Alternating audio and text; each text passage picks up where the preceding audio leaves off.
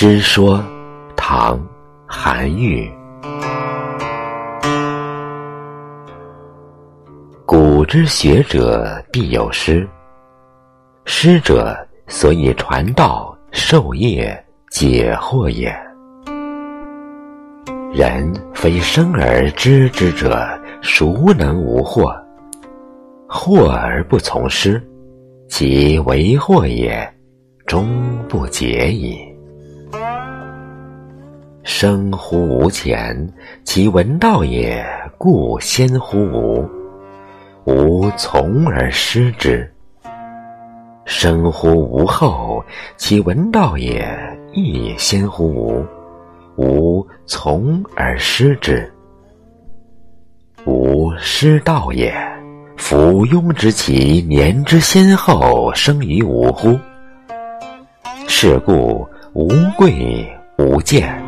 无长无少，道之所存，师之所存也。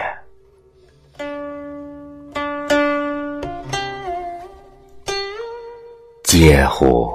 师道之不传也，久矣；欲人之无惑也，难矣。古之圣人，其出人也远矣，犹且从师而问焉。今之众人，其下圣人也亦远矣，而耻学于师。是故圣亦圣，愚亦愚。圣人之所以为圣，愚人之所以为愚，其皆出于此乎？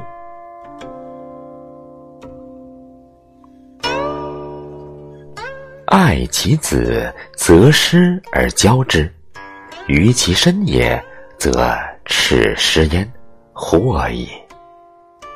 彼童子之师，授之书而习其句斗者，非吾所谓传其道、解其惑者也。句斗之不知，惑之不解，或师焉，或否焉。小学而待矣，吾未见其明也。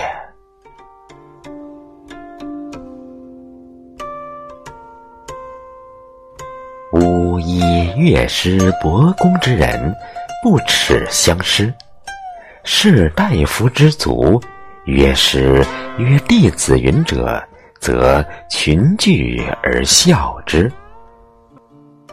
问之，则曰：“嘿嘿。”彼与彼年相若也，道相似也。位卑则足羞，官盛则近谀。呜呼！师道之不复，可知矣。吾一乐师博公之人，君子不耻。今其志乃反不能及，其可怪也欤？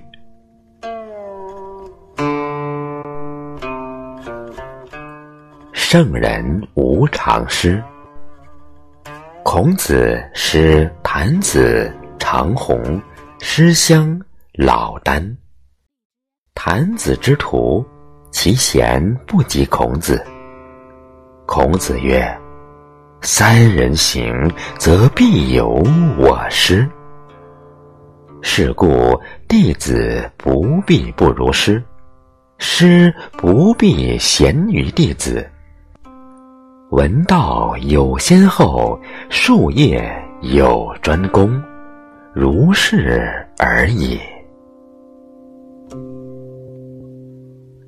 李氏子盘，年十七，好古文，录易经传，皆通习之。